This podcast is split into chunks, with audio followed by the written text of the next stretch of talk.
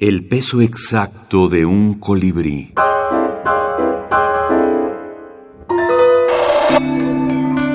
Abecedario de la minificción. Urdimbre, 18 palabras. Orlando Enrique Van Bredam. ¿Tu marido es celoso? preguntó él. Sí, mi marido es el oso que viene ahí, respondió ella.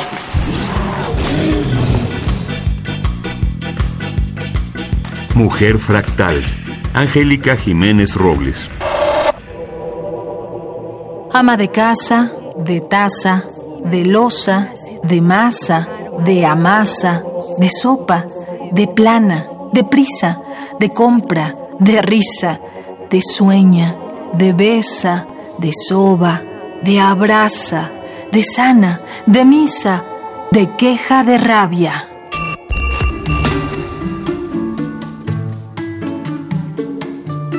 Ni una más. Angélica Santaolalla. No quiero oro ni quiero plata.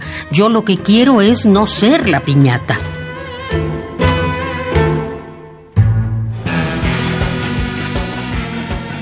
Las autoras y los autores que nos han regalado minificciones lúdicas algunas veces llevan al límite las posibilidades de juego de nuestra lengua reinventándola a partir de la recombinación de palabras, de la mezcla, del choque, de la condensación o del encuentro sorpresivo de dos signos que nunca se habían encontrado.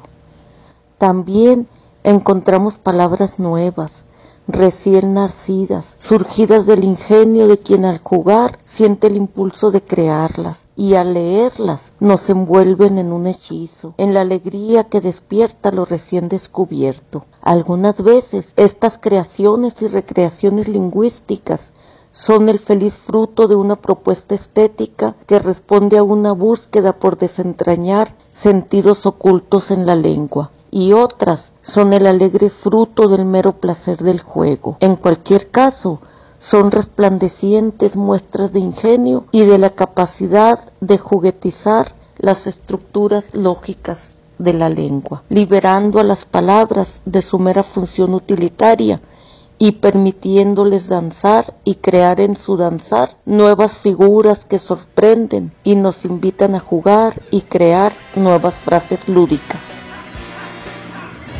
Dina Grijalva, narradora y académica.